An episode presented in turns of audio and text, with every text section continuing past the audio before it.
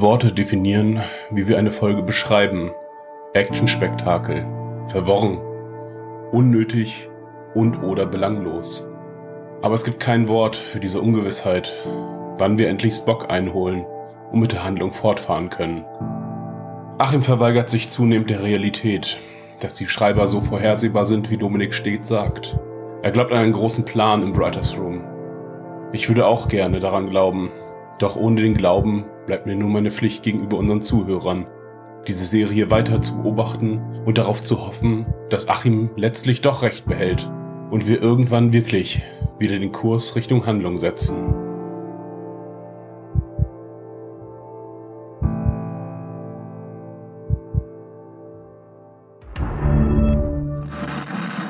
en mi mejor amigo. Este...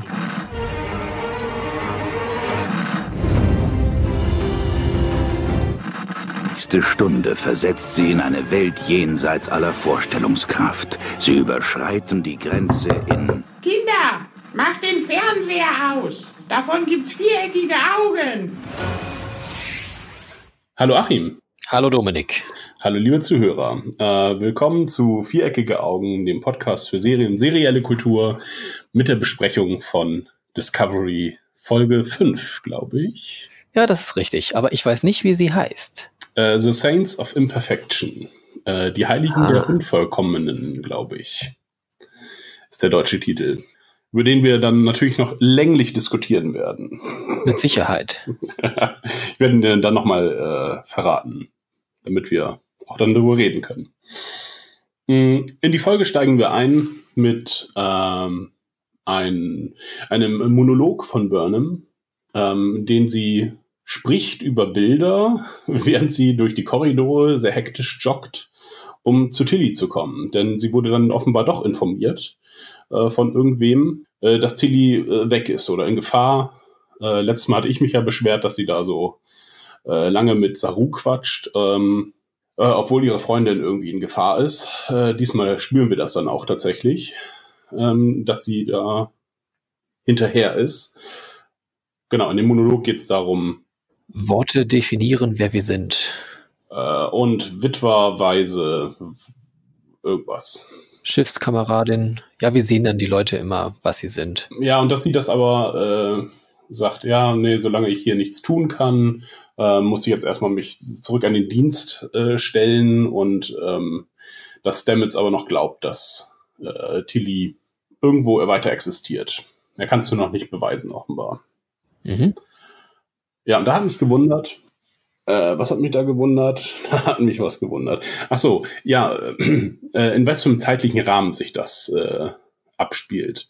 Denn der Monolog klingt so, als wenn das jetzt schon Wochen zurückliegt und Stamets halt immer noch am Arbeiten ist, immer noch am Forschen und sie aber zwischenzeitlich quasi die Hoffnung schon aufgegeben hat äh, und sich daher dem Dienst erstmal widmet. Aber was wir dann zu sehen bekommen, ist, dass es eigentlich vielleicht eine Stunde her ist oder so, dass Tilly verschwunden ist und sie dann halt wieder in den Dienst geht. Hast du das auch so gesehen oder? Habe ich mir überhaupt keine Gedanken zugemacht, mhm. an, an da, wie, wie da die zeitlichen Abläufe sind. Also für mich war das jetzt so, dass das, was da gerade passiert, schließt direkt an die Folge vorher an. Und was dann im weiteren Verlauf passiert, naja, weiß nicht, ist halt so, so grob zusammengefasst gezeigt. Äh, Burnham wundert sich oder, oder hält ihren inneren Monolog, wobei ich da eher sagen würde, dass, dass das, was sie uns da erzählt, dass das aus einer späteren Perspektive erzählt wird. Denn die Folge endet, endet auch mit dem Monolog. Mhm. Allerdings weiß ich da nicht, äh, zu was für einer Erkenntnis sie letzten Endes kommt. Nichts Wichtigem auf jeden Fall. Ja. Ähm, ja, die Monologe verraten uns diesmal nicht so viel. Ich fand, die, fand den Zusammenschnitt am Anfang auf jeden Fall komisch, weil ähm, es auch so schien, als wenn es irgendwie um Burnham gehen würde. Dass Tilly gar nicht äh, das Zentrum ist, sondern Burnham, weil alle gucken dann Burnham an und sind, mhm. naja, leiden, leiden mit ihr. Äh, und sie rennt auch die, durch die Korridore und schubst die Leute beiseite, um schnell hinzukommen ja, als wenn es irgendwie um Burnham gehen würde äh, und Tilly irgendwie schnell in Vergessenheit geraten ist und alle nur noch Mitleid mit Burnham haben. das war irgendwie unpassend. Wo sie sich ja auch selber gar nicht so viel Gewichtigkeit zurechnet. Denn sie selber ist ja die, die ähm, Schiffskameradin. Mhm. Also, das kann man natürlich sagen, irgendwie, dass, dass da der Begriff Kameradschaft irgendwie einen sehr hohen Wert hat auf dem, auf dem Schiff. Aber weiß ich, die anderen Worte, die sie gesagt hat, waren irgendwie gewichtiger mit Witwer und Weise. Mhm. Ja. Ja, stimmt. Äh, da fiel das fast schon äh, sehr neutral aus. Hm.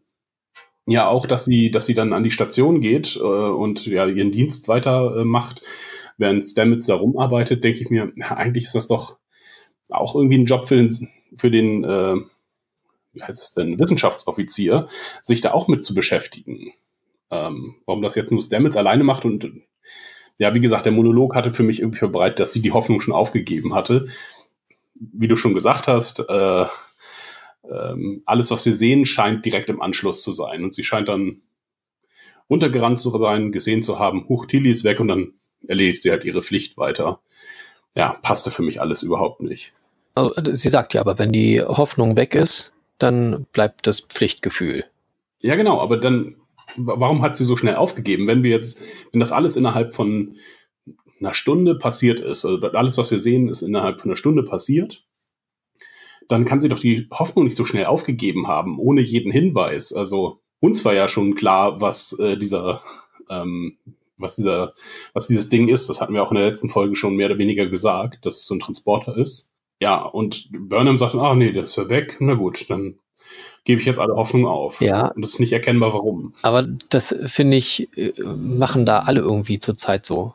Dass, dass sie immer schon so gleich ganz ähm, ja, verzweifeln oder so, so definitiv sind. Mhm. Auch wenn wir dann Tilly später sehen im Myzel-Netzwerk, ähm, dass sie so völlig ausrastet. Also irgendwie fehlt diesen Forschern, was sie ja eigentlich hauptsächlich alle sind, das, das Begeistern für das, was da gerade um sie herum passiert. Die, ähm, ja, das, das Überraschtsein und, und versuchen, rationale Erklärungen zu finden. Sie reagieren irgendwie alle erstmal nur total emotional. Also da, da fehlt ganz, ganz viel Rationalität Mhm, ja, stimmt. Äh, menschlich kann man das vielleicht verstehen, aber sie haben eine Aufgabe, sie haben einen Beruf und, und das ist irgendwie sehr wenig professionell, wie sie agieren. Ja, stimmt. Ja, wir kriegen auch noch später zu hören, das fand ich auch ganz witzig, ähm, über den ersten, das erste Zusammentreffen mit Discovery und dem Kometen. Ja, dass dann die Sternflotte hinterher nochmal ein Forschungsschiff hinter, äh, dahin geschickt hat. Äh, und da dachte ich mir, was ist denn die Discovery bitte? Ja, vorgestellt wurde es uns als Forschungsschiff. Recht experimentell vielleicht, da haben sie ja gesagt, irgendwie, keine Ahnung, 400 Versuche am Laufen oder so. War ja die, die Einführung, die Saru gegeben hat in der ersten Staffel. Vielleicht ein Team, das etwas spezialisierter ist. Mhm. Ja, offenbar hat die Sternflotte dann beschlossen, ja, okay, wir schicken nochmal ein anderes Forscher Forscherteam hin, die sind da schon schnell wieder weg, nachdem sie die äh, Reno gerettet haben. Okay, neben, nach diesem seltsamen Einstieg haben wir äh, das äh, Intro und, äh, ach nee, gar nicht wahr, Genau, sind wieder auf der Spur von Spocks Shuttle. Wir haben wieder das Gefühl, ein bisschen näher an die Handlung ranzukommen. äh, sie finden Spocks, äh, Spocks Shuttle und äh, der wehrt sich aber äh, durch diverse Ablenkungsmanöver, ähm, bis dann Pike entscheidet jetzt aber mal genug, äh, bevor der in diesen Nebel fliegt, wo wir ihn dann natürlich wieder nicht finden, weil Nebel halt so sind. Äh, schießen wir ihm äh, ein Torpedo hinterher und schalten ihn aus und bringen dann das Schiff äh, an Bord. Wo es aber auch Pike ist, der da sagen muss, was da jetzt zu tun ist. Da kommt mal wieder kein Vorschlag vom, von einer Torpedo-Abschussbedienung. Es sind, es sind immer irgendwie sehr wenige Menschen, denen die Einfälle haben. Also ich hat, hätte da Worf gestanden, hätte da gesagt, wir machen das so. Oder Data hätte es vielleicht auch gesagt.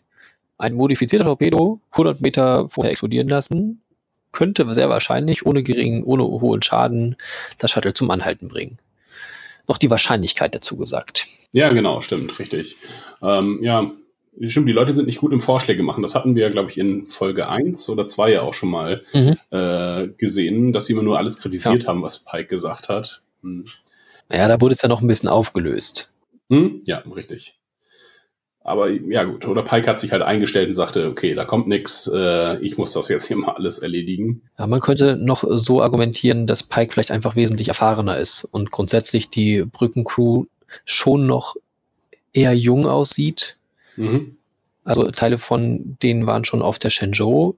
Ähm, aber ansonsten aus, auf der Discovery war ja die letzte Staffel ihr erster Einsatz. Ach so, ja, als Team. Hm. Also sie sind noch nicht so lange zusammen, noch nicht so erfahren. Und Kampf erprobt, pff, ja, so, so feinfühlig mit Torpedos umgehen hatten sie vielleicht noch nicht so, wenn dann eher gleich draufballern gegen die Klunkonen. ähm, na gut, aber diesmal hat es mit dem Torpedo geklappt und die haben sie auch richtig eingestellt und äh, ja, das Shuttle ist auf jeden Fall deaktiviert und äh, sie beamt an Bord und endlich äh, sehen wir Spock. Äh, langsam schwenkt die Kamera von unten nach oben, wie auf der Transporterplattform schon sechsmal gesehen.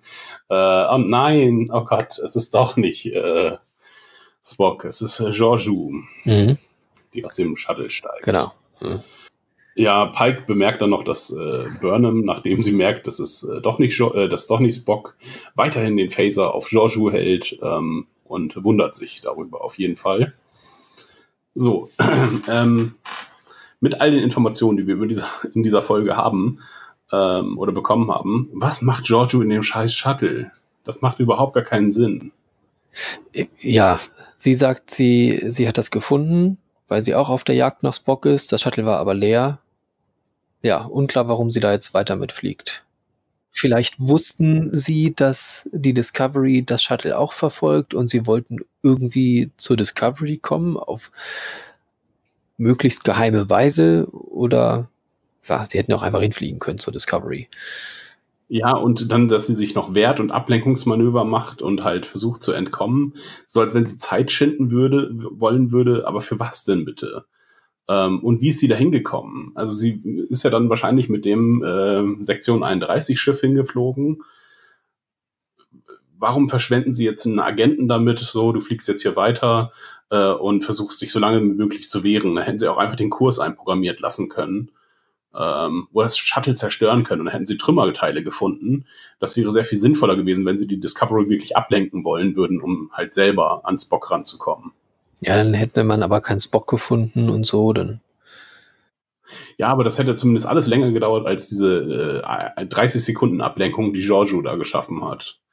Denn Spock wird das Shuttle ja wahrscheinlich irgendwo zwischenzeitlich programmiert haben, diesen Kurs zu fliegen äh, und ist dann vorher abgesprungen oder weggebeamt. Ähm, ja, wir finden ja jetzt auch keine Lösung für. Ich weiß, aber ich wollte nur darauf hinweisen, dass es halt irgendwie keinen Sinn macht.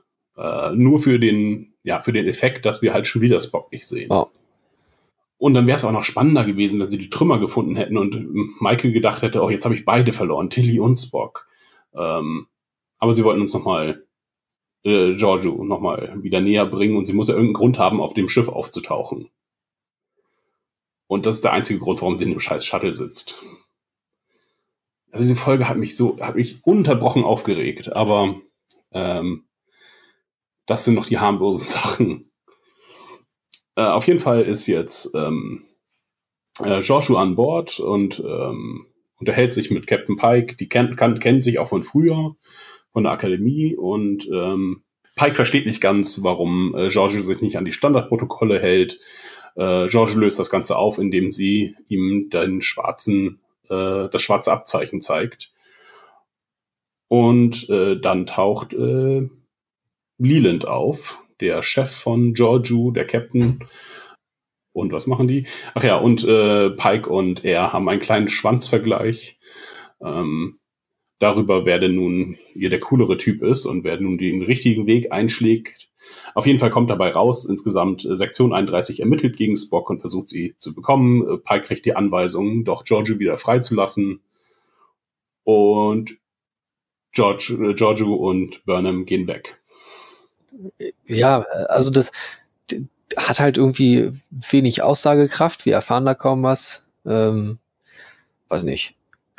Es gibt so ganz viel äh, zu den Folgen äh, in der Folge, wozu ich irgendwie überhaupt nichts sagen kann, weil es halt, es passiert halt einfach. Mhm. Ähm, es bringt uns nirgendwo so richtig weiter, hat einen mittel, ja. mittelmäßigen Unterhaltungswert, denn Giorgio macht halt den einen oder anderen lustigen Spruch was aber für uns alles völlig verständlich ist, weil wir genau wissen, wer sie ist. Bloß für ähm, Pike ist es vielleicht ein bisschen merkwürdig, aber der denkt sich ja auch recht schnell seinen Teil, dass da mit Giorgio irgendwas nicht stimmt. Weiß nicht. Vielleicht wird hm. es ja irgendwann noch wieder wichtig, aber in dieser Folge werden ganz viele Sachen, sind sie nicht wichtig. Mhm, ja. Also was mir noch äh, so als äh, in der Analyse noch aufgefallen ist, also Sektion 31 ist offensichtlich nicht dasselbe, dieselbe Sektion 31, die wir kennen. Denn hier ist Sektion 31 echt allen bekannt. Äh, niemand wundert sich oder spricht hinter vorgehaltener Hand. Pike weiß sofort, was los ist. Äh, Burnham weiß sofort, was los ist. Ähm, und dass sich dass wir das ja vielleicht auch in, in, dieser Serie halt noch sehen, wie sich Sektion 31 halt von einem, einer Abteilung des Geheimdienstes, so bezeichnen sie es, äh, hier äh, verwandelt zu diesem ja, Untergrundnetzwerk, ähm, was so semi nein, was äh, ohne offiziellen Auftrag handelt. Ähm, hier haben sie wohl noch offiziellen Auftrag und sind auf jeden Fall nicht diese, diese mysteriöse Macht im Hintergrund, sondern offenbar äh, eine normale Abteilung des Sternflottengeheimdienstes, die existiert. Und vielleicht sehen wir diese Wandlung ja noch, wie sie halt in den Untergrund gehen müssen. Ähm, denn, jetzt ein bisschen aus unserem Universum Informationen, ich weiß nicht, ob du es mitbekommen hast, aber es wird eine Sektion 31-Serie wahrscheinlich geben. Oh. Mit Giorgio. Mhm.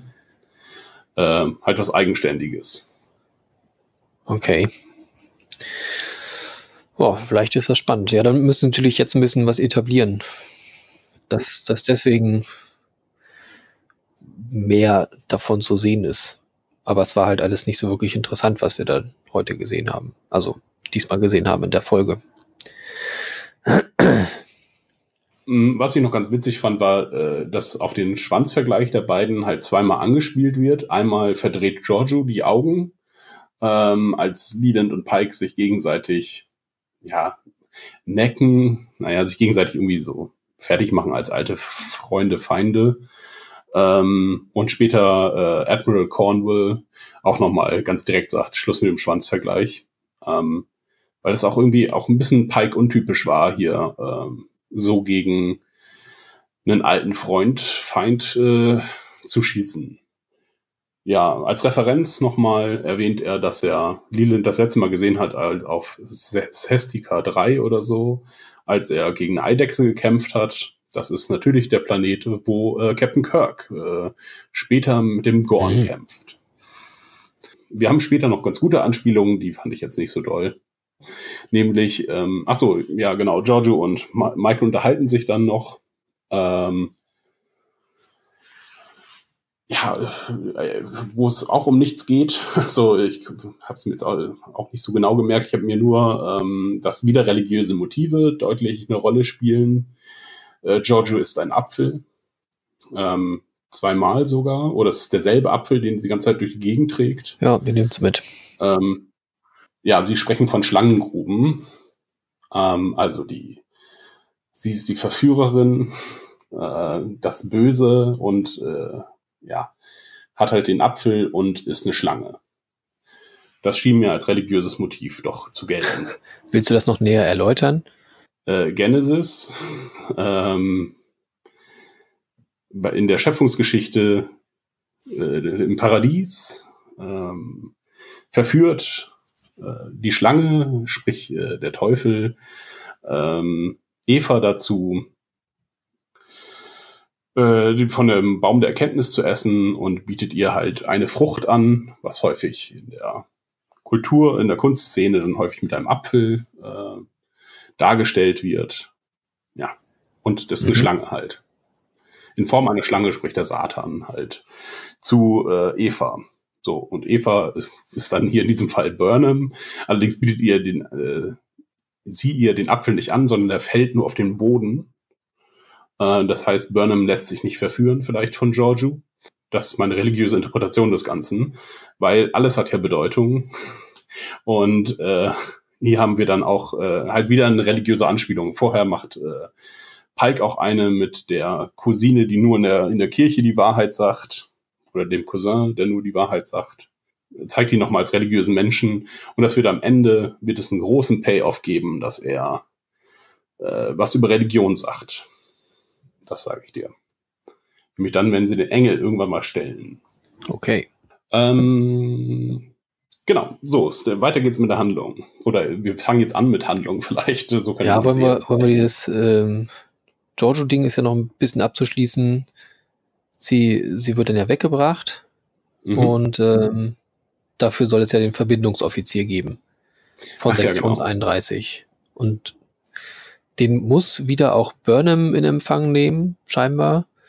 Gibt, gibt niemand anders. Und ähm, das ist dann Ash Tyler. Genau, der ist wieder da. Genau, da haben wir dann jetzt, äh, erfahren wir dann somit, dass der tatsächlich rekrutiert wurde für Sektion 31. Ja, sie unterhalten sich ein bisschen, äh, da kommt aber auch nicht wirklich was bei rum. Nö. Nur das, ähm, was ich ganz nett fand, war tatsächlich, Pike sagt dann, ja, hier ist irgendwas komisch, die verhält sich nicht richtig, die Giorgio, äh, der Typ, ähm, der einen meiner äh, oder einer, einen Discovery-Offizier umgebracht hat und dann zu den Klingonen gegangen ist, ist alles nicht korrekt. Äh, und ähm, sagt dann, sie möchte, er möchte gerne aufgeklärt werden darüber. Hm. Ja, er, er möchte gerne, dass er das Wort seiner Offiziere für bare Münze nehmen kann. Denn er merkt ja auch, dass ähm, Burnham irgendwie sich äh, merkwürdig ihr gegenüber verhält.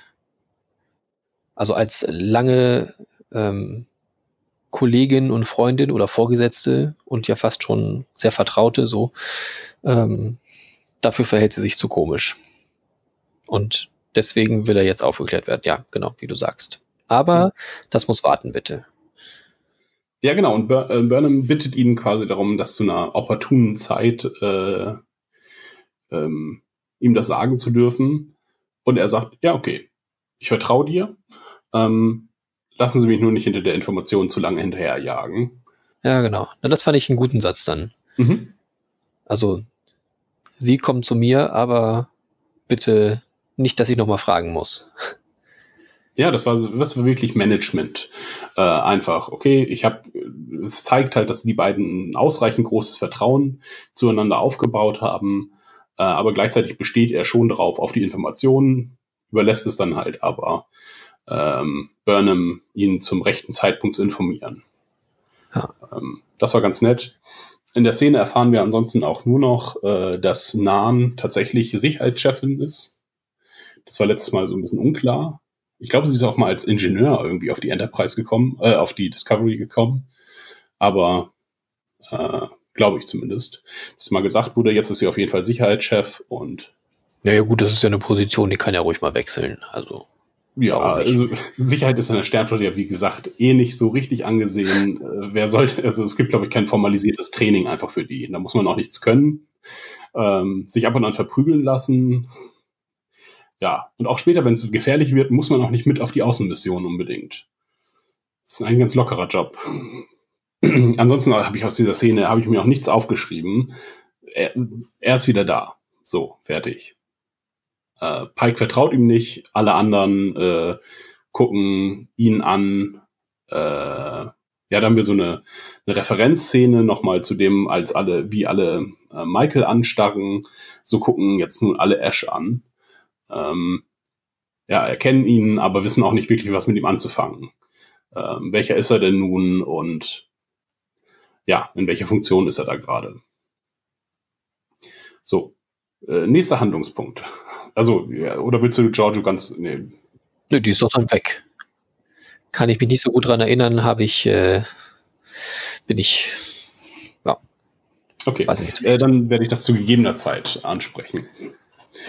Ähm, Gut, jetzt kommen wir mit dem Plot voran. Und zwar äh, Stamets beweist. Den, also man muss dazu sagen, den Plot für diese Folge. Weil das ist ja auch nochmal so eine, die, die Folge steht ja auch an sich wieder ganz für sich. Denn, denn mhm. in, der, in der Haupthandlung geht's dabei ja überhaupt nicht weiter. Es ist für mich eine Folge, die nochmal wieder so einen Fehler aus der letzten Staffel versucht wieder gut zu machen. Oder sie haben gemerkt, dass das, was wir heute tun, müssen wir tun, um das Publikum zufriedenzustellen. Vielleicht. Ja, ja, genau. Hm. Ähm, das können wir am Ende noch mal kurz besprechen, tatsächlich. äh, ob das denn auch wirklich irgendwie nötig war.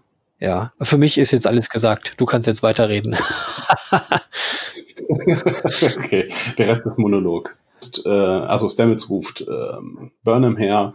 Äh, Stamets beweist, dass Tilly lebt äh, und äh, findet auch einen Weg, sie aufzuspüren im Myzel-Netzwerk, weil das sehr groß ist, indem sie, also er beweist, dass, dass Tilly lebt, indem er den Kokon nach menschlicher DNA scannt. Wenn sie irgendwie verdaut wurde oder irgendwie umgewandelt wurde, müssten menschliche Proteine oder menschliche Moleküle noch zu finden sein.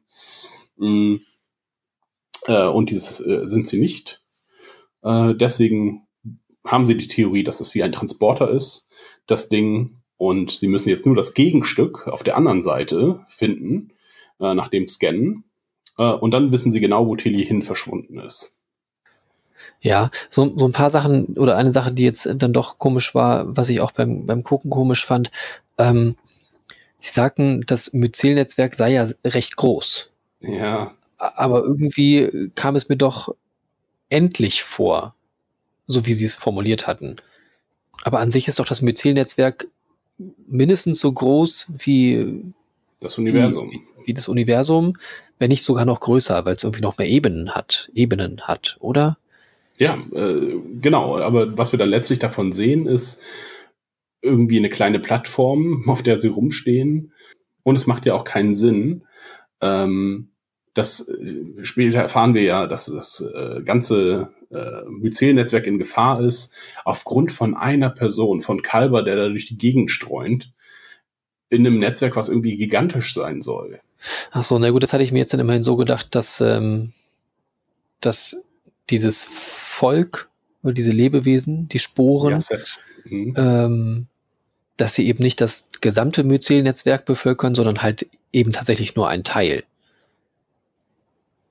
Also, ah. dass das ein, ein, vielleicht ein, ein Sporenstamm ist, der, der eine gewisse Aufgabe hat dort und dass, dass die halt da, wo sie leben, gefährdet sind, weil da gerade Kalber unterwegs ist oder das, das Monster. Hm, möglich. Und halt droht, sie alle zu vernichten, weil, ja, genau. Weil sie halt das tun, was sie tun. Ihrer natürlichen Bestimmung nach. Ich muss kurz drüber nachdenken. Aber irgendwie sind sie doch schon der Antriebsstoff für dieses äh, Netzwerk, oder? Weil das sind ja doch die Sporen, auf denen sie dann reiten, oder? Quasi.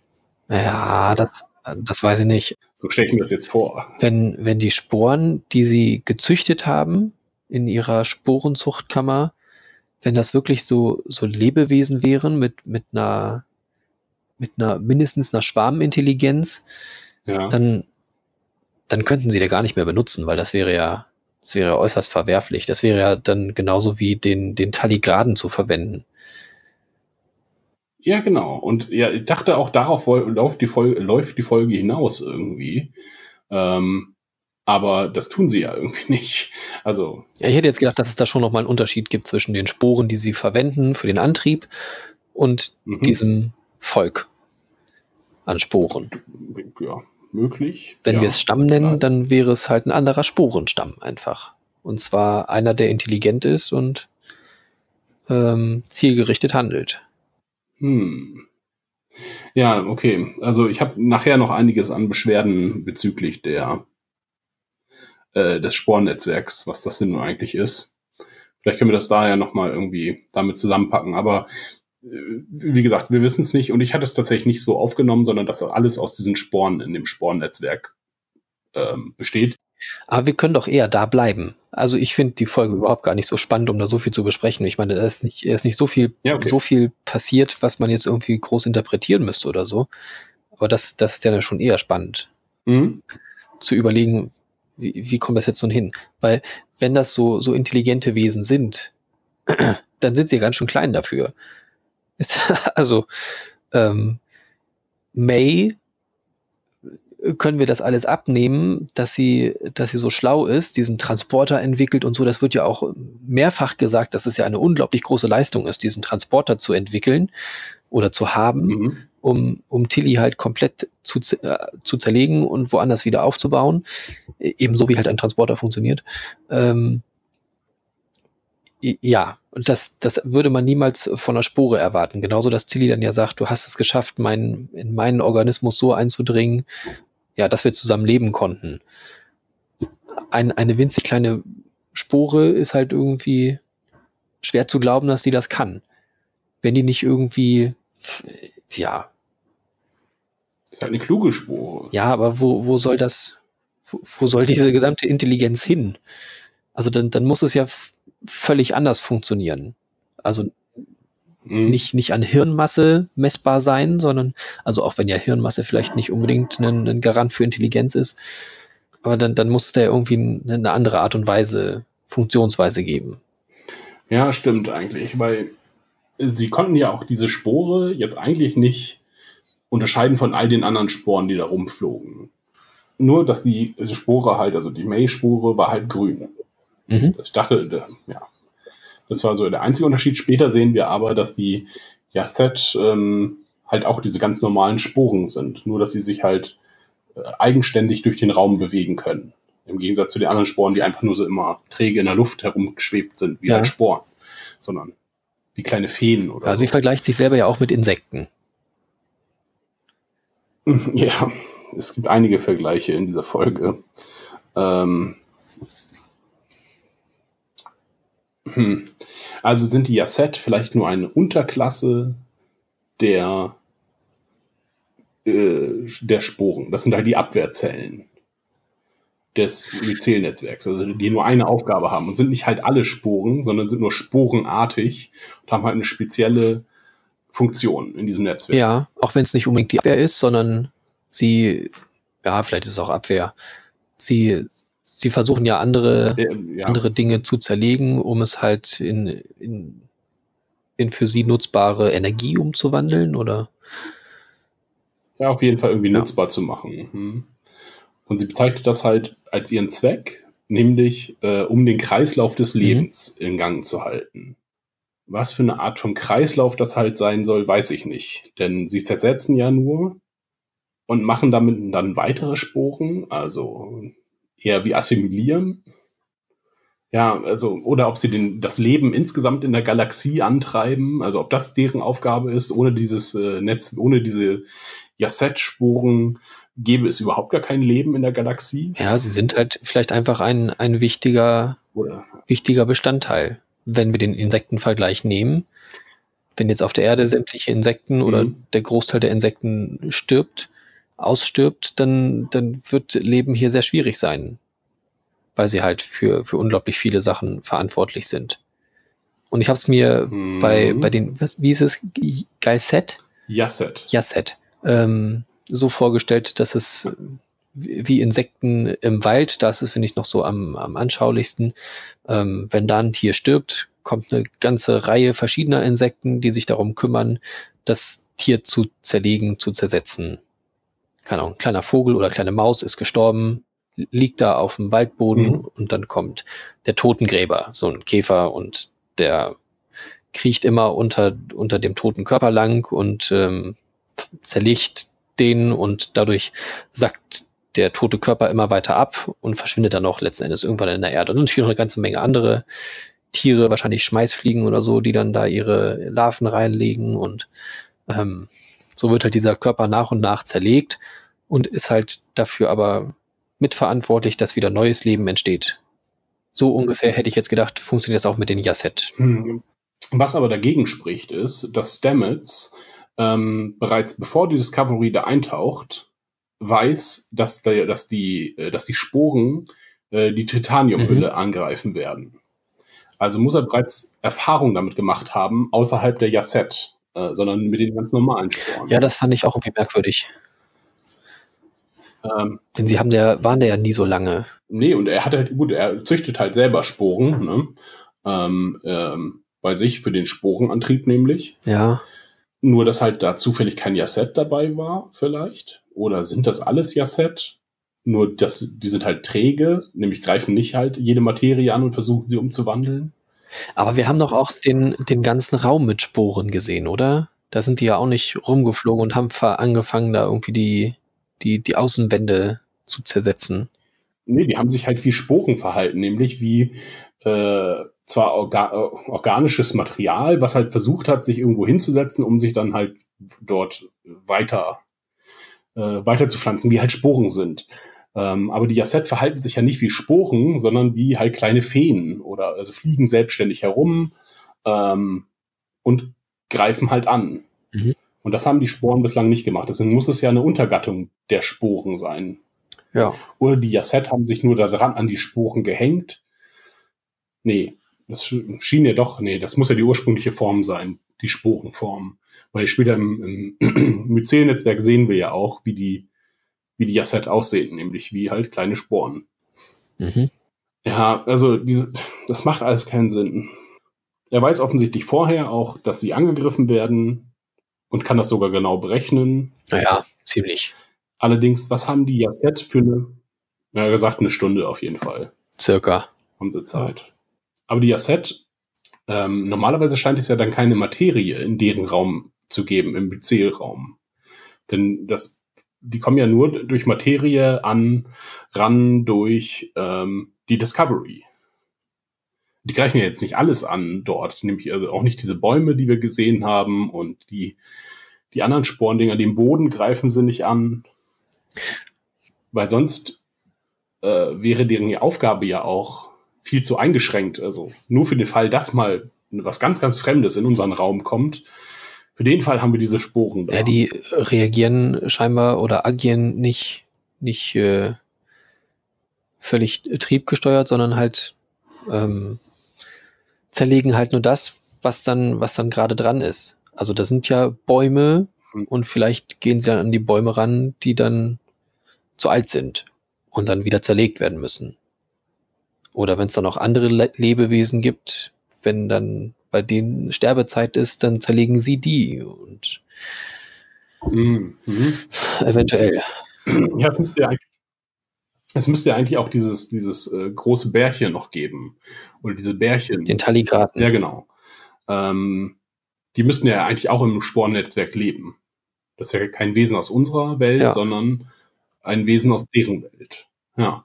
Okay, na gut. Und wenn die sterben, dann müssen sie halt für den Kreislauf des Lebens, damit halt die tote Masse wegkommt. Okay, dann stellen wir sie uns als Ameisen vor.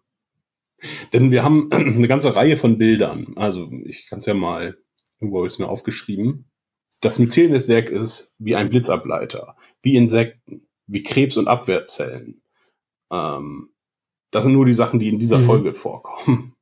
Ähm, ja, irgendwie, sie schaffen es nicht, uns eine klare Metapher oder ein klares Bild davon zu vermitteln, was die jetzt denn eigentlich alles können. Und du hast recht, diese eine Spore, woher hat die diese Intelligenz? Und woher, und es scheint ja auch, es scheint ja auch ein Individuum zu geben.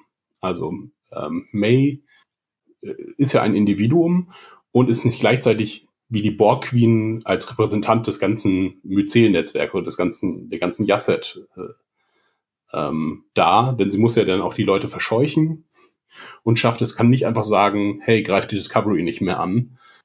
Denn sie sieht es ja später auch ein, dass es äh, irgendwie un, dass es irgendwie schlecht ist, jetzt die Discovery anzugreifen. Ähm, und ja, trotzdem greifen die äh, Sporen. Mhm. Ja. Ähm, ich habe das Gefühl, sie haben sich so ein bisschen mit den, mit den Sporen verhält es sich so wie Medi mit den Mediklorianern hm. bei Star Wars. Das ist, ist im Prinzip eine nette Idee. Allerdings fehlt es dann, also dann ergibt, ergeben sich daraus halt Probleme.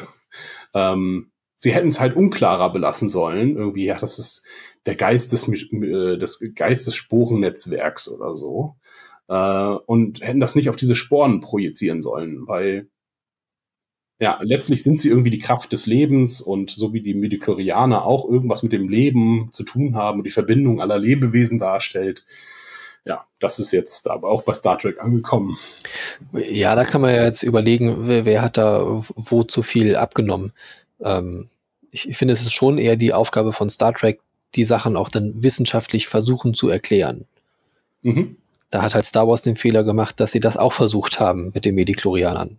Die, die hätten halt die Möglichkeit gehabt, das mystisch zu halten. Das ist ja auch das, was man dann letzten Endes anprangert an den Mediklorianern. Ja. Ähm, dass man diese Erklärung nicht gebraucht hätte. Aber für Star Trek ist das schon, das ist ja nur mal, nur mal die andere Seite, dass, dass es dieses Mystische nicht so gibt. Wir werden ja auch eine Erklärung finden für den roten Engel. Da, da wird es ja irgendwie was, was geben. Das werden sie, glaube ich, nicht mystisch halten. Ja. Es wird am Ende deutlich gesagt werden, das ist so und so. Die Drehkörper bei den äh, Bajoranern. Na, da, wobei da war es ja schon noch relativ. Ja, es waren halt Wesen außerhalb unserer Zeit, die nicht in unsere vier, vier Dimensionen leben. Ach so, ja. so war es ja. Ja, aber letzten Endes dann auch eine, eine Erklärung dafür, auch wenn das erstmal sehr mystisch wirkte. Mm, ja, genau. Das war halt im Grunde das, was wir vorletzte Folge oder letzte Folge hatten. Ähm, es wirkt für uns nur göttlich, ist aber einfach nur so anders, dass es ähm, mhm. dass wir es für göttlich halten. Ja, und sie versuchen es ja auch irgendwie so wissenschaftlich zu machen, nur dabei sind es zu viele Ideen, die offensichtlich nicht zu Ende gedacht worden sind. Oder sie werden uns nicht gut vermittelt, auf jeden Fall. Ja, oder sind es viele Ideen, weil, weil einfach noch das Ganze zu unbekannt ist und sie versuchen, das, das halt selber noch zu fassen? Innerhalb der Serie, meinst du? Ja. Ja, aber dafür ist Stamets auch, hat er immer zu viele gute Antworten auf alles. Ja, weil er es halt in dem Moment ja auch erst versteht. Also in dem Moment, wo er damit konfrontiert wird, fängt er an zu verstehen und äh, die Dinge dann auch richtig zu erklären. Den Aha-Moment hat er ja mhm. öfter mal. Hm. Ja, okay. Irgendwie komme ich jetzt da auch gerade nicht weiter. Ähm, also ich habe nicht, also ich habe, was ich auf jeden Fall in der Folge nicht verstanden habe, ist, warum geht jetzt irgendwie dieses Spezies zugrunde wegen diesem einen Kalber? Ähm, wäre dann die Erklärung, sie gehen halt auf, auf das los, was entweder nicht ins Netzwerk gehört oder was halt ähm, zersetzt mhm. werden muss. Und wenn sie, das haben wir bei Tilly gesehen, auf, auf, ähm, auf einen Menschen losgehen, dann tut das dem Menschen weh. Mhm. Denn er wird zersetzt. Wie, wie in einem Walmagen von Säure zersetzt. sind, wir, sind wir wieder bei der, bei der. Ähm, Was macht Achim beruflich? Mit, nein, bei der Metapher. Ähm, ich bin gerade bei Jona unter Wahl, deswegen. Ach so, ah, okay. Und, ähm, und er versucht halt einfach nicht getötet zu werden. Deswegen schützt er sich ja mit, mit dieser Baumrinde oder mit diesen Bäumen, mhm. weil sie dann, die, die enthaltenen Toxin, das wird ja auch erklärt, und ähm, deswegen können sie nicht mehr ihn angreifen, beziehungsweise wenn sie es doch tun, würden sie selber sterben. Und das heißt, er geht eigentlich nicht explizit irgendwo hin und tötet die Leute, sondern er schützt sich nur. Und wenn, wenn sie weiter versuchen, ihn zu zersetzen, sterben sie selber. Ja, das äh, verstehe ich. Nur warum das jetzt eine Gefahr für das ganze Sporennetzwerk ist. Nur weil jetzt hier in Niedersachsen, weiß nicht, ein Wolf rumläuft, der irgendwie böse ist äh, und irgendwelche äh, Tiere tötet, deswegen ist ja jetzt nicht ganz Niedersachsen in Gefahr.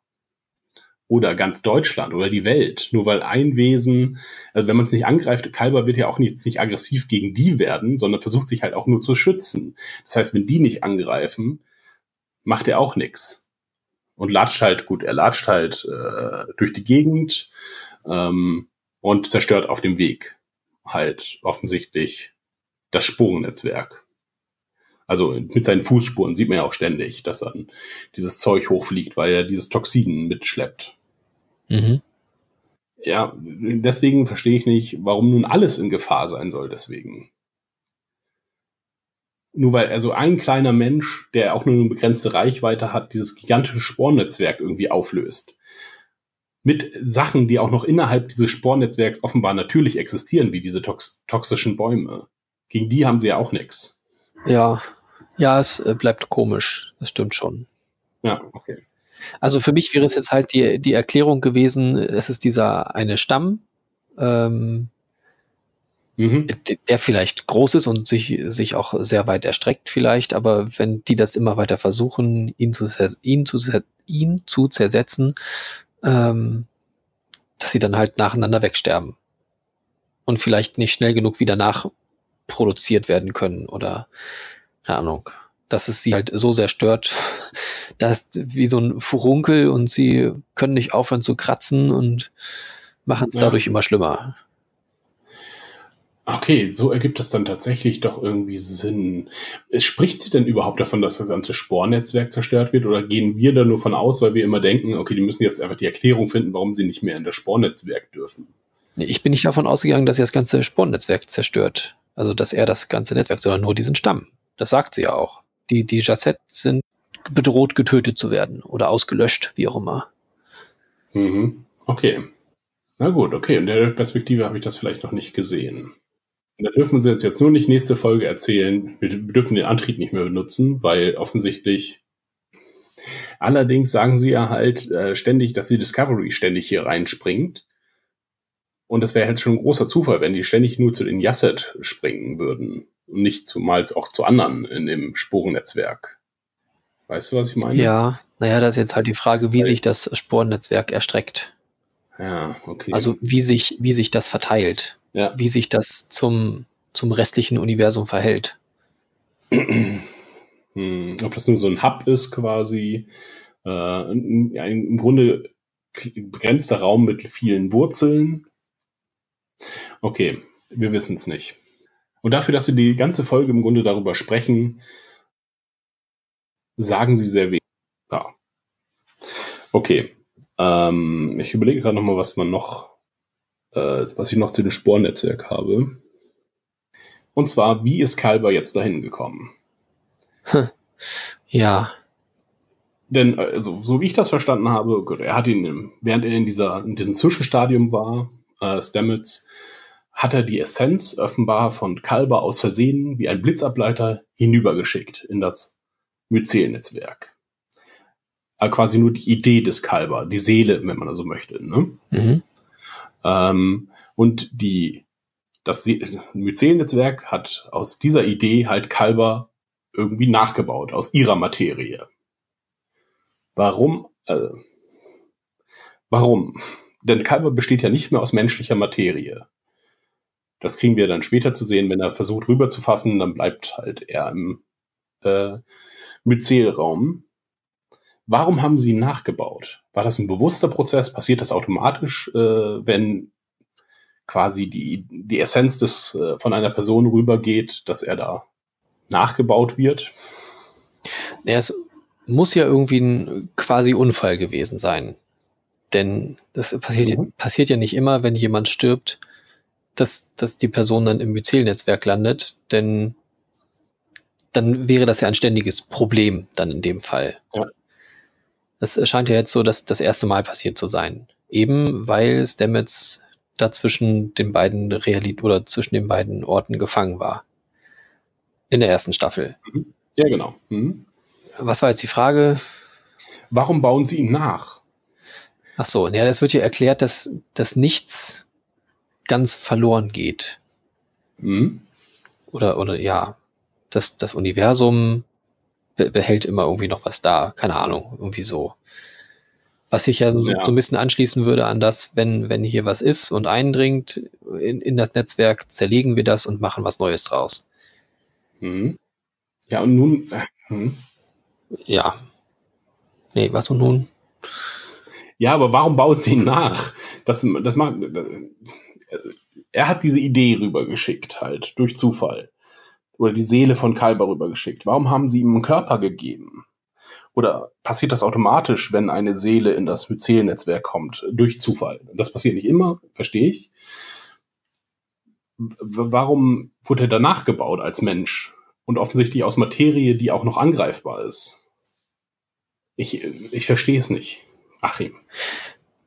Ja, ja auch nicht. Sag doch einfach auch, dass du es nicht verstehst, ja. Nö, ich überlege ja, ich überlege ja noch, ob es da irgendwie was, was für gibt. Oder ob sie uns da auch irgendwie was erklärt haben dazu. Mhm. Also wenn sie es erklärt haben, dann habe ich es nicht mitgekriegt. Ja, ich glaube nicht. Oder ich müsste es jetzt mit der Frage dahingehend nochmal gucken, ob es eine kluge Erklärung gibt. Ähm, ich kann es dir nicht beantworten. Okay. Ja, das war auf jeden Fall eine Frage, die sich mir gestellt hat und auch warum äh, Burnham und ähm, Stamets nicht von den Myzel-Dingern angegriffen werden oder von den Yasset. Yasset. Denn, also das Tilly steht unter dem Schutz von May, das soweit verstanden, ja, wird ja einmal nur kurz verbrannt ähm, oder versucht aufzulösen. Aber Stamets und Burnham sind eine Zeit lang alleine unterwegs und später auch komplett von Sporen umgeben, als sie mit Kalber reden und so weiter, der dann auch noch aufgelöst wird. Äh, warum die nicht auch äh, versucht werden, wie das Schiff halt äh, aufgefressen zu werden. Hm. Für die müsste es ja genauso gefährlich sein. Die müssten im Grunde in, in Raumanzügen drin sein und dann hätte man die zeitliche Komponente dadurch gehabt, dass sie, okay, äh, unsere Tritaniumanzüge halten noch eine Stunde gegen die, gegen die Dinger, sonst fressen die uns auf. Ja, das hatte ich nicht verstanden. Also die, die scheinen auch nur nicht alles anzugreifen, sondern halt auch nur wieder spezielle Sachen. Und offensichtlich die Discovery scheint so ein großes Fressen zu sein. Äh, und Kalber haben sie Hass. Und andere Sachen, äh, andere Leute lassen sie in Ruhe. Weil die sind ja dann im Grunde wieder aus Burnham und Stamets sind ja aus Materie gemacht, die von unserem Universum auskommt. Mhm. Und müsste eigentlich sehr appetitlich für das äh, Netzwerk sein. So verstehe ich's.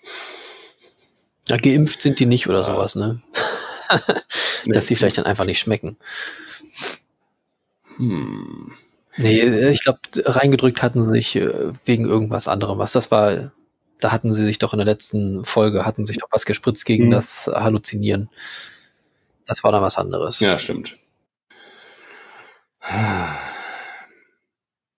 Na gut. Also ich hätte jetzt noch äh, gedacht, dass sie ähm. zunächst nicht angegriffen, weil sie nicht zunächst nicht angegriffen werden, weil sie eben in, im Schiff sind und die Sporen da nicht drin sind. Da passiert zwar irgendwas, da steigen ja auch immer irgendwie so Blubbel auf. Aber das scheint ja so zu sein, als wären die Sporen noch nicht im Schiff. Und ja, genau. Hm. die sind doch auch gar nicht rausgekommen, oder? Stamets und Burnham außerhalb des Schiffes waren sie doch dann gar nicht. Äh, nee, die sind äh, drin geblieben. Und ähm, Tilly und May sind ja dann auch irgendwie durch eine Schleuse rein. Mhm. Ja, wie Kalber auch. Außer er hat eine Tür aufgelassen. Ja, es wurde ja auch gesagt, dass er es immer versucht hat, aufs Schiff zu kommen, oder? Sagt das nicht May, dass sie das jedes Mal, dass er es jedes Mal versucht? Äh, genau, richtig, ja. Ja, wobei dann, äh, ja genau, das wird gesagt, äh, wobei Kalber dann sagt, dass sie eigentlich nur für Millisekunden sich in dem, in diesem mhm. Myzelraum befinden, bei, ne, bei Sprüngen. Da hatte, äh, da hat er ja nicht genug Zeit, da kann er vielleicht mal den Knall hören, vielleicht den Discovery erzeugt beim Reinspringen und das war's dann auch. Ja, gut, und dann kann er jetzt noch in die Richtung laufen, sinnloserweise, aber ja. Ja, nur später äh, sind äh, für den Anfang würde ich, die, würde ich die Erklärung tatsächlich auch noch ähm, so akzeptieren. Aber später sind sie ja dann tatsächlich äh, umgeben von Sporen, äh, als sie Kalber mitnehmen wollen. Und Kalber wird ja dann auch schon aufgefressen, als sie, als sie an der Schleuse stehen. Naja, okay. Da stimmt es dann wieder nicht. Da müssen im Grunde alle vor Schmerzen schreien und meinetwegen ist Tilly geschützt äh, Inkonsist äh, Inkonsistenzen über Inkonsistenzen. Okay, ist mir nicht, ist mir nicht so sehr aufgefallen. Okay. Mhm. Vielleicht, weil es dann auch der Part war, den ich ja nur einmal gesehen habe.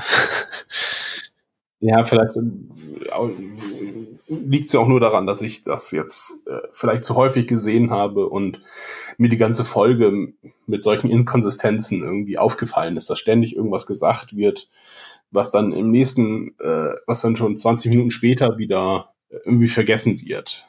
Wie zum Beispiel das mit dem Zeitdruck. Da macht Pike dann, macht dann immer, es scheint äh, auf der realen Seite scheint großer Zeitdruck zu herrschen. Wir werden gleich explodieren und ah, wir haben hier nur noch drei Minuten. Und äh, während im Sporennetzwerk äh, zum Teil dann erst noch über, äh, wie kann das sein, dass Kalber hier existiert, da erst noch drüber sinniert wird äh, und sie sehr entspannt mhm. zu sein scheinen äh, was die, was die zeitliche Komponente angeht und dieses, dieser Zeitdruck immer wieder verloren geht, irgendwie auf dem, auf dem Zählnetzwerkseite. Aber zwischendurch geht ja auch der Funk verloren. Ja, genau, relativ zum Ende. Also wissen Sie dann vielleicht gar nichts von dem Zeitdruck? Ja, Sie, Sie kriegen noch schon mitgeteilt. Dass ja, Sie, Sie wissen selber von dem Zeitdruck, weil Sie die Stunde haben. Sie wissen ja, dass es eine Stunde ist. Ja, genau. Und dass es Sie halt nur noch ein paar Minuten haben. Das sagt, das sagt ah, Pike okay. auch noch. Ähm, mhm ja, solche Inkonsistenzen sind mir dann doch viel aufgefallen. Genau, was habe ich noch? Jetzt habe ich noch so einzelne Beobachtungen tatsächlich. Äh, ich fand das ganz witzig, wie Stamets dann seinen Plan äh, auf der Brücke präsentiert, so wie so ein Schuljunge vor der Tafel. Nämlich als er auf der Brücke steht, so mitten in der Brücke und zu warten scheint, bis der Kapitän dann da ist und dort seine Präsentation hält über den Plan, wie man denn da nun hinkommt ins Myzel-Netzwerk. Mhm. Ähm, äh, den Effekt mit dem Myzel-Netzwerk fand ich übrigens ziemlich gut. ähm, dieses, dieser Wassereffekt quasi, dass die Discovery reingezogen wird. Ähm, ja, es brandete ja auch immer so mhm. auf. Also es war ja kein, kein, kein fester, starrer Riss, wo sie so Stück für Stück reingezogen werden, sondern das hat man auch mal gesehen, wie dann da so der, das, das Netzwerk so an, am Schiffsrumpf hochbrandete. Äh, und das war auch wieder ein, das war ein ganz gutes Bild dafür. Es ist halt ein Schiff und das ist halt im Wasser jetzt quasi. Ähm, und es, mhm. man sieht ja auch auf der Brücke, wie es plötzlich das äh, Myzel-Netzwerk dann quasi die Hälfte der Brücke hineinschießt, in die äh, Brücke hineinschießt äh, und die Brücke dann getrennt ist. Ähm, das hat das gut deutlich gemacht. Auch den Zeitdruck, halt, als wenn das Schiff voll läuft und äh, im Wasser ja. sie nicht überleben können. Da fand ich dann auch gut übrigens ähm, die Erklärung, dass, dass ähm, wenn sie diese Barriere berühren, dass sie dann halt so verdreht werden, wie wir das ja auf dem Schwesterschiff gesehen hatten, ja. wo wir nie genau wussten, ja, wie kam das jetzt eigentlich? Und jetzt haben wir dann eine Erklärung dafür gekriegt, weil die halt falsch gesprungen sind oder ja, sich da halt mhm. falsch verhalten haben, ist denen genau das passiert. Ja, das ist ein schöner Aufgriff aus der ersten Staffel.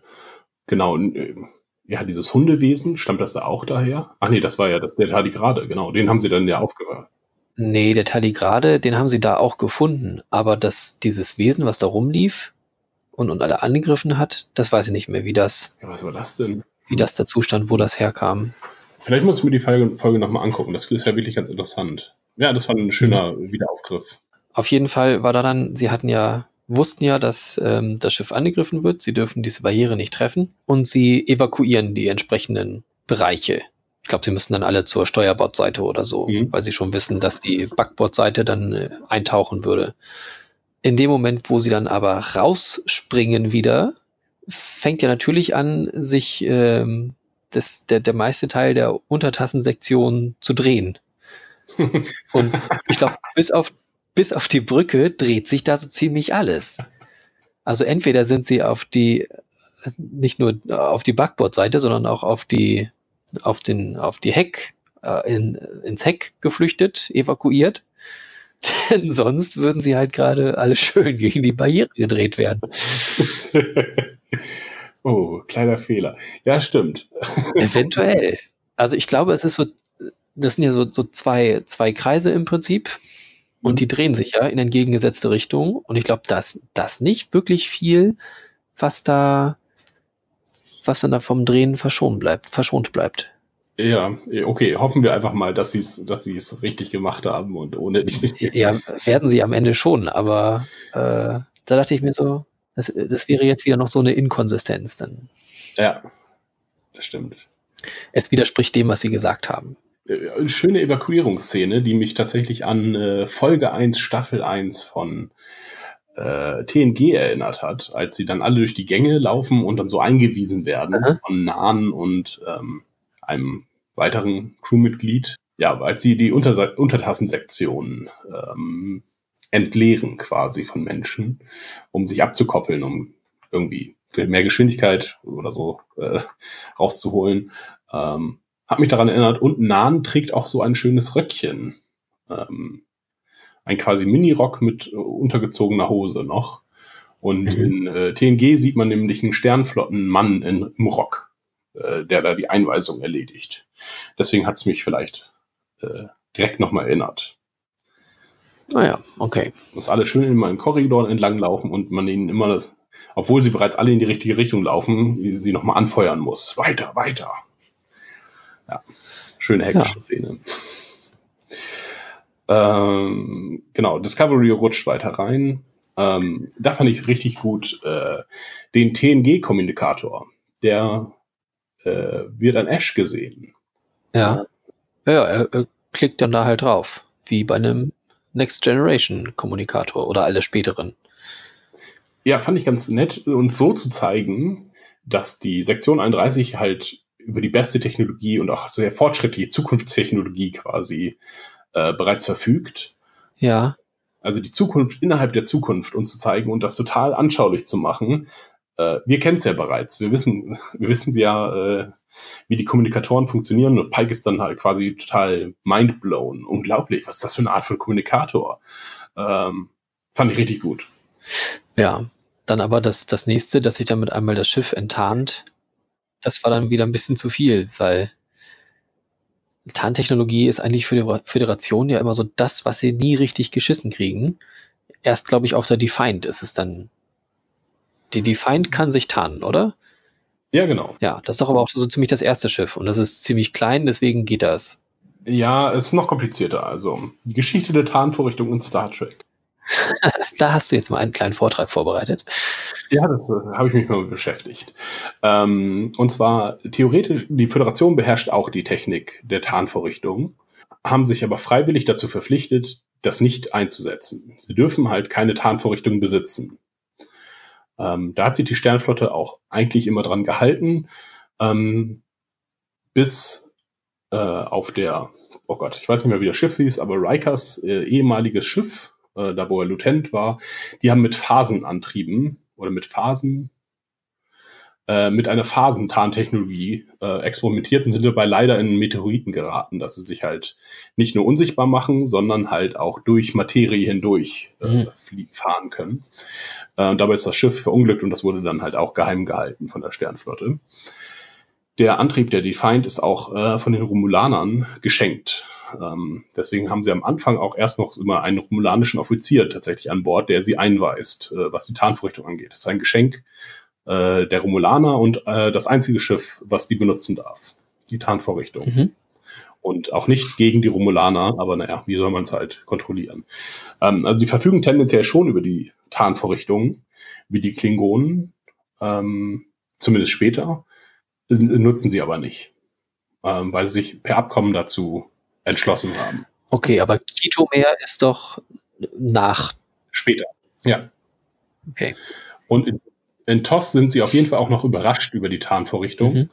Was halt auch nicht so ganz stimmt, weil sie auch schon mal ein Tisch, äh, Schiff sich haben tarnen sehen in Discovery. Mhm. Ähm, in Discovery oder Enterprise?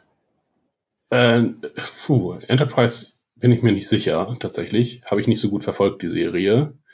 Äh, aber in Discovery haben sie es auf jeden Fall schon gesehen beim Kampf gegen das äh, Ach so, Ja, gut, okay. Ja. Äh, wo sie dann 80 Mal drum rumspringen müssen. Äh, ach so, aber wir sehen jetzt auch nicht wirklich eine klassische Tarnvorrichtung, denn es ist eher ein Holo-Projektor, so wie ich das gesehen habe, dass sie sich halt ähm, weil die Tarnvorrichtung wäre ja, das Schiff verschwindet und ist unsichtbar. Hier ist es so, es hat sich als Asteroid getarnt und stellt diese Tarnvorrichtungen ab. Ja, und haben quasi das Bild eines, eines Asteroiden projiziert, so wie ich das hm. verstanden habe oder so wie ich das gesehen habe. Okay. Also es ist keine klassische Tarnvorrichtung. Hm. Dann habe ich da nicht so genau drauf geachtet. Ich, Sie sprachen dann nur von, von Tarnen oder sich, sich enttarnen ja. oder so, dass das ja schlecht gewesen wäre. Da kriegt doch dann der Leland seinen Rüffel. Ja, auch unverständlicherweise. Äh, ja, habe ich nicht verstanden, was das sollte.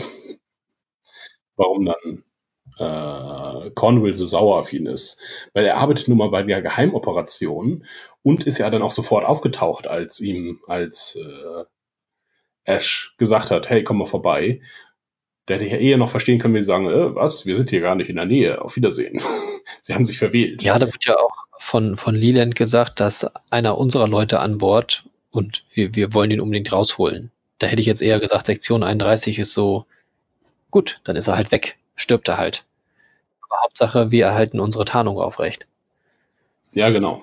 Ja, ich weiß nicht, wofür er da den Ab äh, Rüffel bekommen hat oder warum. Äh, sagt ja auch noch, inmitten einer Rettungsaktion äh, haben sie sich vor einem äh, Sternflottenschiff äh, versteckt ich weiß nicht, wann die sich hätten zeigen sollen da. Und warum die überhaupt in der Nähe noch rumschleichen. Also, naja. Achso, als weitere Referenz noch ähm, haben wir, dass äh, Tilly uns erklärt, wofür Phaser 3, äh, Typ 3 Phaser da sind.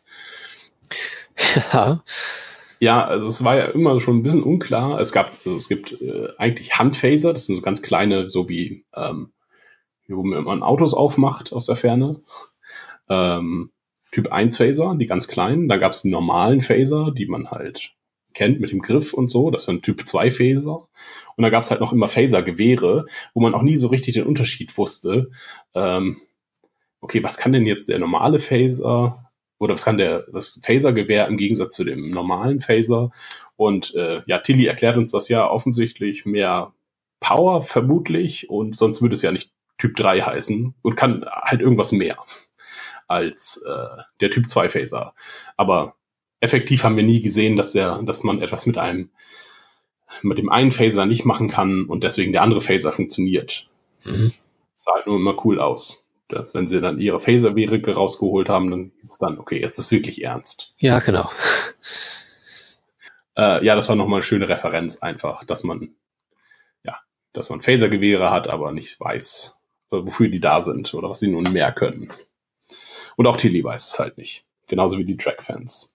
Ach du, Traktorstrahlen. Ähm, hatten wir nicht auch schon mal gesehen, dass ähm, die Traktorstrahlen einfach so die klassischen Strahlen sind, wie bei TNG?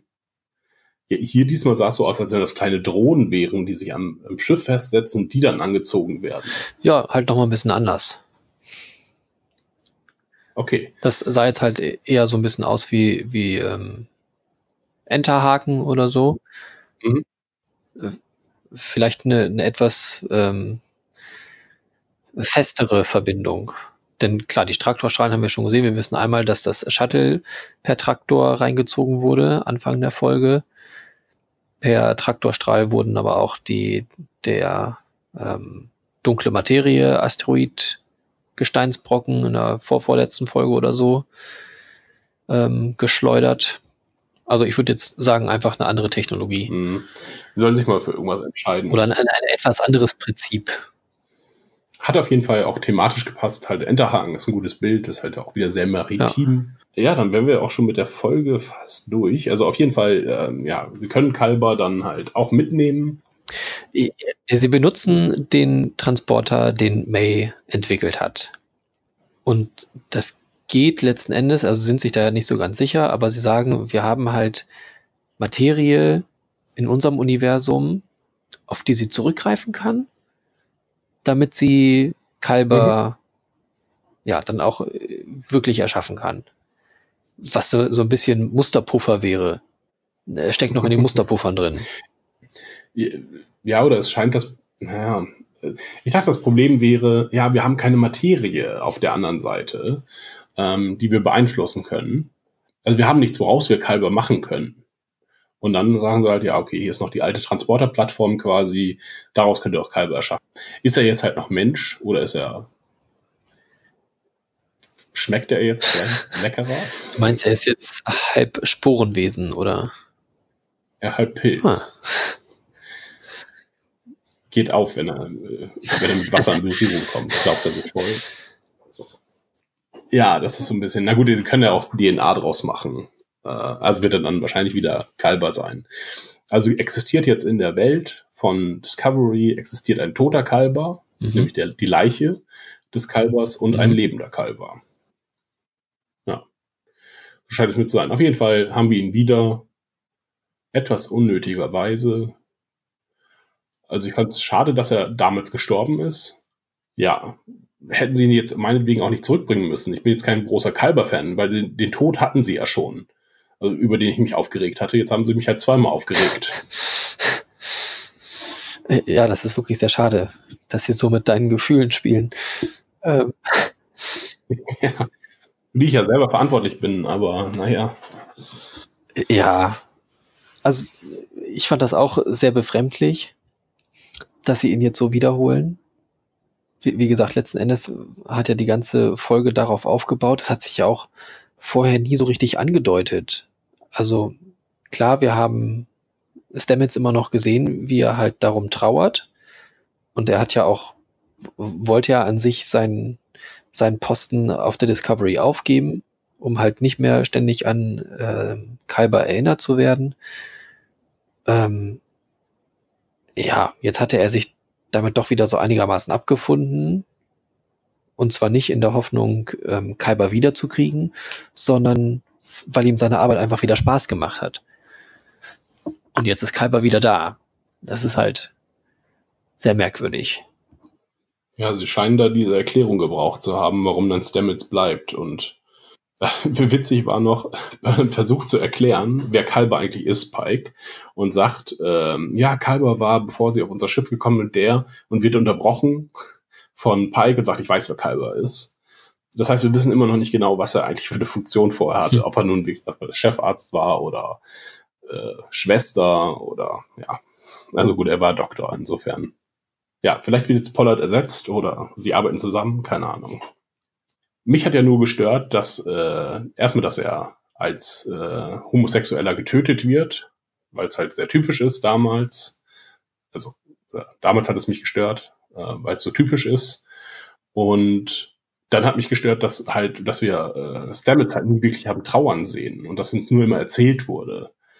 Schien, schien ja fast unbeeindruckt von zu sein. Hatte ich so immer das Gefühl zumindest.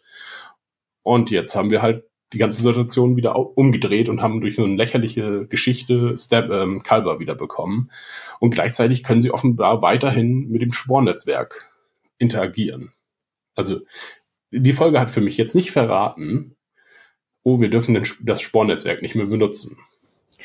Ja, weil sie es noch brauchen. Also wird später noch ein Grund nachgeschoben, wahrscheinlich über die Asset auch wieder. Ja. Dass sie das nicht mehr benutzen dürfen. Denn Tilly und May machen ja den Pinky-Swear, äh, äh, dass sie sich auf jeden Fall wiedersehen. Und weil ich ja sage, alles hat Bedeutung, Discovery, sehen sie sich auch auf jeden Fall nochmal wieder. Später, wenn es halt opportun ist. Und dann halt, wenn das Spornetzwerk nicht mehr benutzt werden darf oder sie es brauchen nochmal, um dringende Sachen zu erledigen. Ja. Für, für Tilly war es jetzt aber so unglaublich schwer, May loszulassen, weil sie mal ganz verbunden waren. Ist das richtig? Also, weil, weil Tilly ist ja hinterher auch ganz, ganz aufgelöst und findet das ganz furchtbar, dass sie jetzt May nicht mehr an ihrer Seite hat. Und muss von Burnham getröstet werden und so und aber eigentlich war sie immer eher sehr angepisst ja. auf May.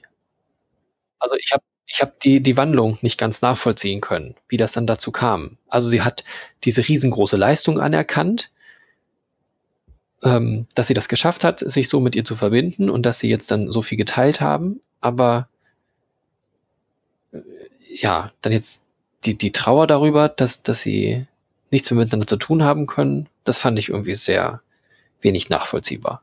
Äh, ja, äh, auch überhaupt nicht. Äh, hat mich auch gewundert, weil am Ende ist ja auch die Stimmung, wenn dann nochmal Burnhams Monolog kommt, dann sehen wir ja, wie äh, Tilly traurig im mhm. Bett sitzt, zumindest habe ich das so verstanden, und an ihren Haaren knetet. Da ist so eine traurige Stimmung und man denkt sich so, ja, aber hey, ist doch alles jetzt richtig gut. Tilly ist wieder da. Sie ist nicht besessen von irgendwelchen Sporenwesen, die sie versuchen zu manipulieren und, und unter Drogen setzen. Kalber lebt.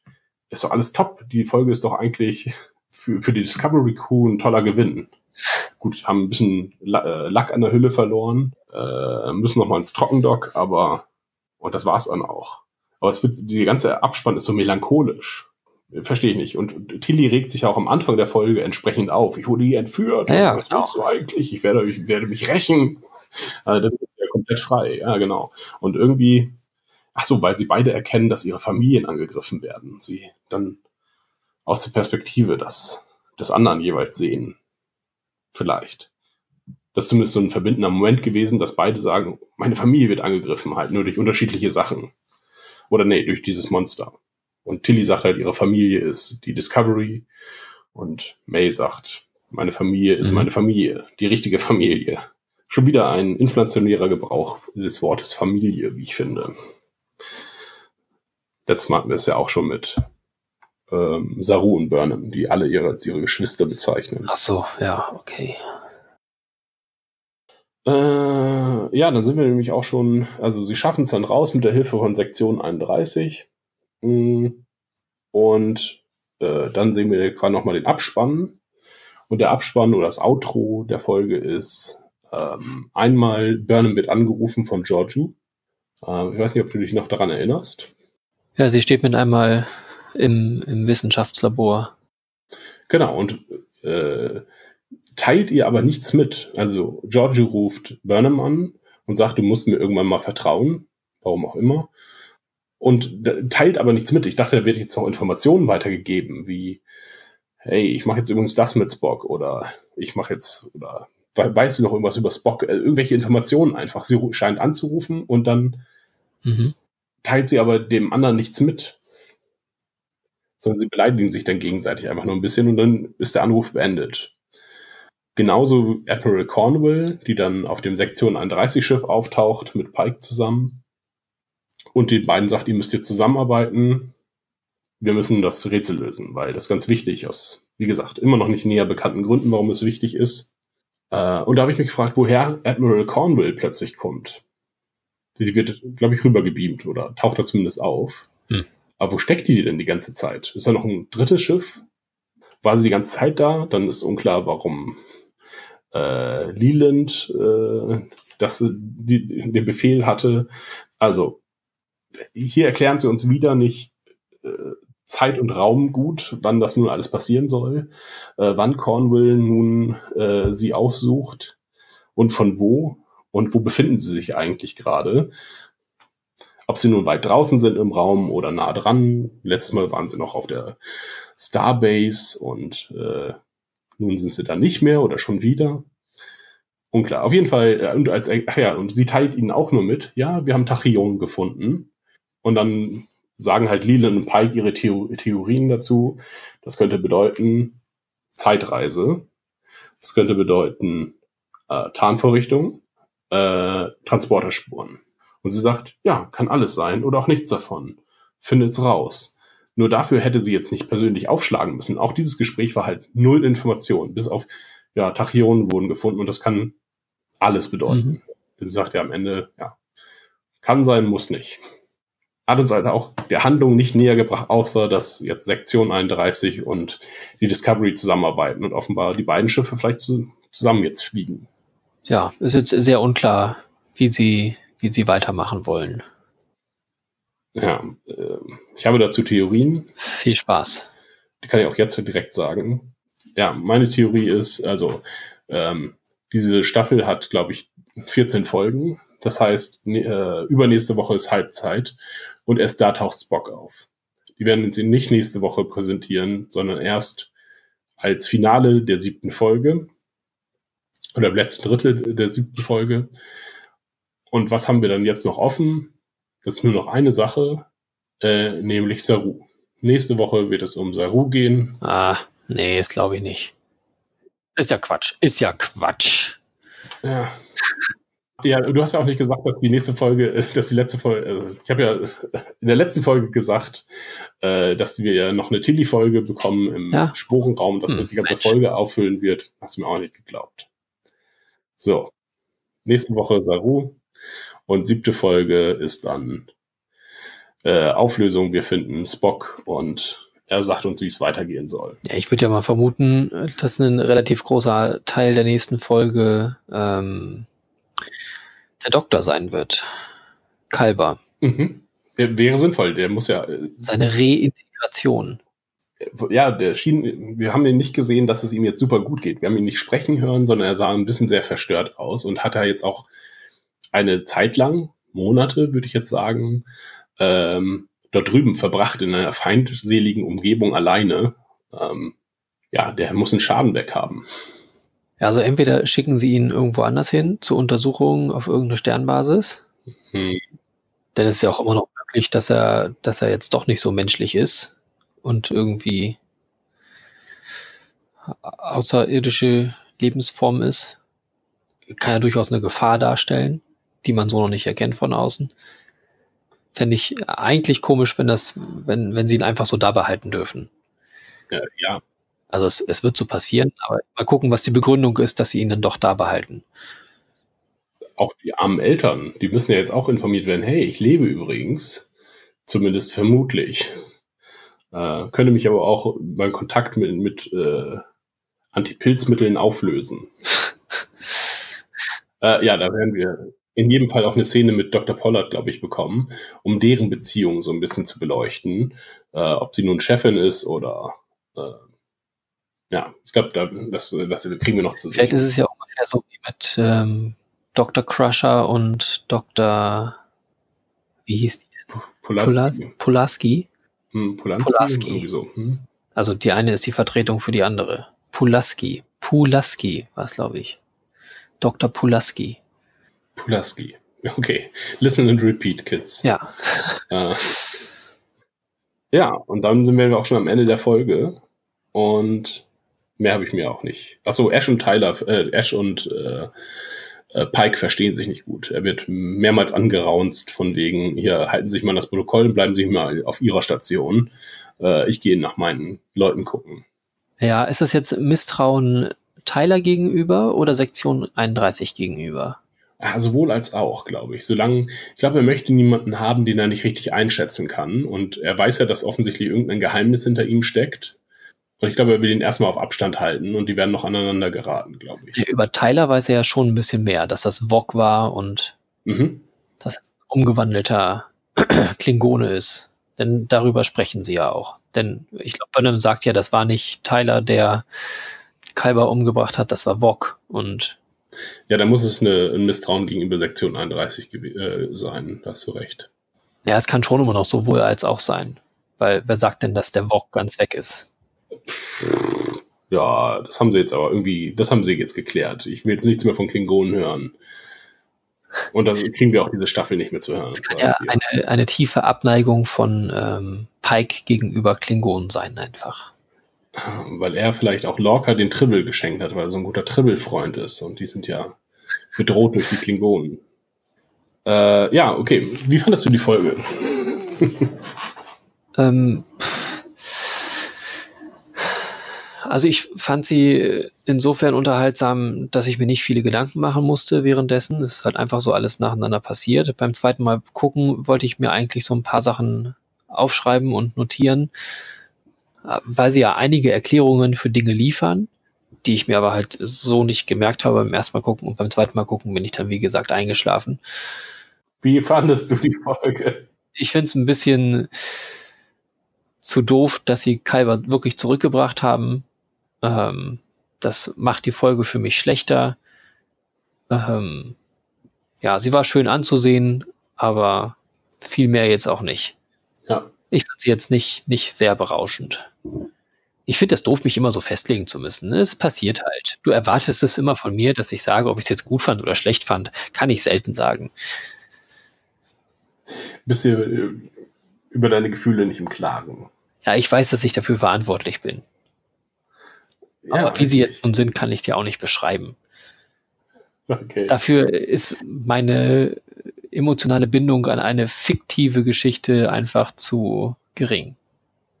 Kann natürlich sein, dass es äh, die Serie besser schaffen könnte, mich mitzunehmen. Ich war zwischendurch recht aufgeregt, das kann ich wohl dann doch sagen. Also ähm, gespannt, so. Gespannt, was jetzt als nächstes passiert. Okay, das ist ja, das ist ja schon mal erstmal positiv. Ja, das ist schon mal was ganz, ganz Nettes. Ja, mich hat die Folge äh, vielleicht aus denselben Gründen umso mehr aufgeregt, ähm, denn ich habe versucht mitzudenken und bin immer wieder an, an Stellen gestoßen, wo ich nicht mitkam. Umso mehr man über die Folge nachdenkt, desto blöder wird sie, finde ich. Und das finde ich immer schlecht. Äh, eigentlich die beleidigt meine Intelligenz, ähm, diese Folge. Ja, und deswegen hat sie mich auch, glaube ich, so aufgeregt. Ähm, warte mal, sie beleidigt deine Intelligenz, weil du nicht in der Lage warst, ihr zu folgen? Nee, weil, glaube ich, insgesamt es nicht möglich ist, ihr zu folgen, denn wenn ich nicht Ach so, ah ja. dann, ne, ja. also mir, mir kann das Spornetzwerk irgendwie niemand richtig erklären oder weiß nicht, nicht zufriedenstellend, dass ich damit zufrieden bin, äh, erklären. Und ähm, viele der Sachen, die ich gesehen habe, passen nicht mit dem zusammen, äh, was, äh, was mir die Folge zu erzählen versucht, wie zum Beispiel das mit der Spannung, äh, ja, was das nun mit, mit der Materie auf sich hat, äh, warum sie, ja, ob die Waffen da in, überhaupt in dieser Welt funktionieren und warum die nicht angegriffen werden, das macht mich alles ja, das macht, das regt mich auf. Genau, äh, sie ist wirklich schön anzusehen, die Folge. Ähm, Effekte, alles top. Ähm, das mit dem Blau hätten sie sich irgendwie in der Myzel-Welt ein bisschen sehr sparen können. Auch äh, die Myzel-Welt sah so aus, als wenn da gleich noch ein Einhorn im Hintergrund lang äh, trippelt. Äh, ja, war mir ein bisschen zu trippig. Äh, ansonsten ähm, hat die Folge uns halt auch irgendwie inhaltlich einfach nicht weitergebracht. Ähm, was du ja auch schon gesagt hast, und das regt mich dann auch auf, wenn ich mir denke, wenn ihr eine Geschichte erzählen wollt, dann erzählt doch auch die Geschichte und macht nicht immer so Zwangspausen, weil ihr jetzt noch nicht zu dem Finale kommen dürft, sondern ähm, ja, als wenn sie den Stoff halt strecken müssen. Und er wird halt immer länger und länger und irgendwann ist er halt irgendwie wieder sehr dünn. Ja, Kalber fand ich unnötig wiederzubringen. Hätten sie mal lieber mit einer ordentlichen Trauerverarbeitung äh, arbeiten sollen deswegen äh, hat es mich nicht so berührt und äh, fand die Folge daher sehr schlecht und hat mich sehr aufgeregt zwischenzeitlich. Okay. Ähm, ich fand sie schlecht. Ganz furchtbar sogar. hat mich nur aufgeregt. Meine Notizen werden auch immer, immer größer und, und ein bisschen. Immer mehr in Großbuchstaben, ja. Genau. Und nur noch so äh, Kommentare. Wie geht? Warum? äh, zum Titel können wir jetzt noch kurz was sagen, bevor sich Annika beschwert. Äh, kannst du ihn noch mal kurz nennen? Uh, the, the, Saints of Imperfection.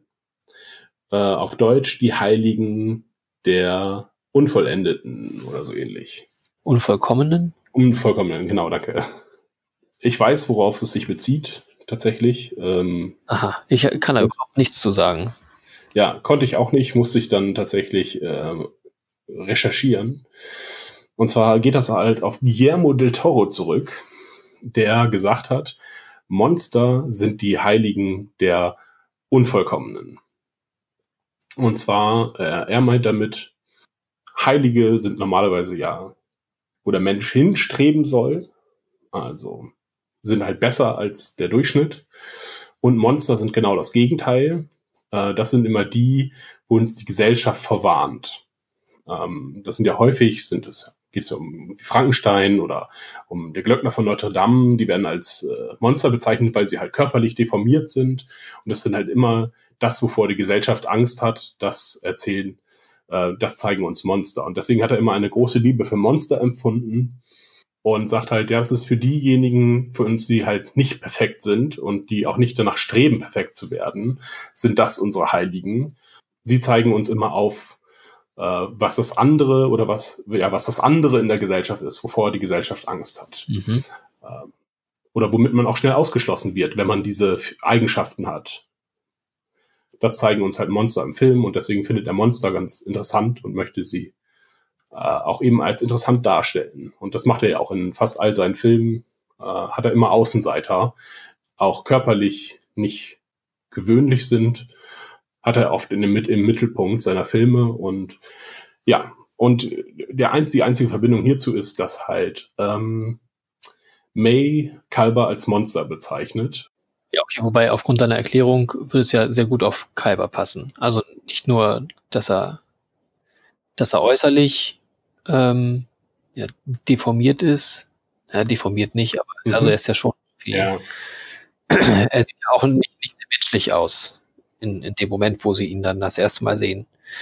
Also er ist jetzt zurückgezogen und ist ja wirklich auf seine, seine niedersten Instinkte reduziert. Also er kennt ja auch die, die anderen Menschen nicht und ähm, er ist ja wirklich nur Überleben in seinem Fokus und kein äh, Handeln nach, ähm, nach Moral. Ja, und für May ist, ist er halt das Monster.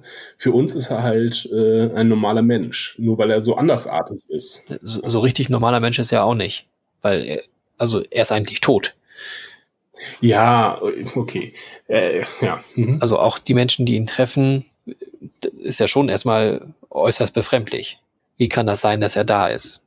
Oder kann es ja. überhaupt sein? Oder ist es vielleicht nur ein, nur ein Abklatsch und das ist gar nicht wirklich Kalber und ist ja alles eine Möglichkeit, dass das eben nicht ist. Ich hätte jetzt noch nach deiner Erklärung kurz äh, gedacht, ob es nicht vielleicht auch ähm, Tyler sein könnte. Denn er wird ja auch ähnlich ähm, ausgegrenzt von der Crew. Also er steht ja immer ein bisschen abseits, hat eigentlich zu niemandem weiter Kontakt als zu Burnham. Mhm. Und ähm, wenn er was sagt, wird er angeheischt. Also ja, dazu aufgefordert, nichts zu sagen. Es wird ja wirklich gesagt, sie reden nicht äh, ohne die Erlaubnis. Ob er das nicht auch in etwa sein könnte. Und wenn man dann vielleicht noch weiter guckt, ob es nicht auch ähm, Giorgio sein könnte. Okay. Ja, ja, ich glaube, Giorgio soll irgendwie die Böse dann doch tatsächlich irgendwie sein. Oder die, naja, unverstanden auf jeden Fall.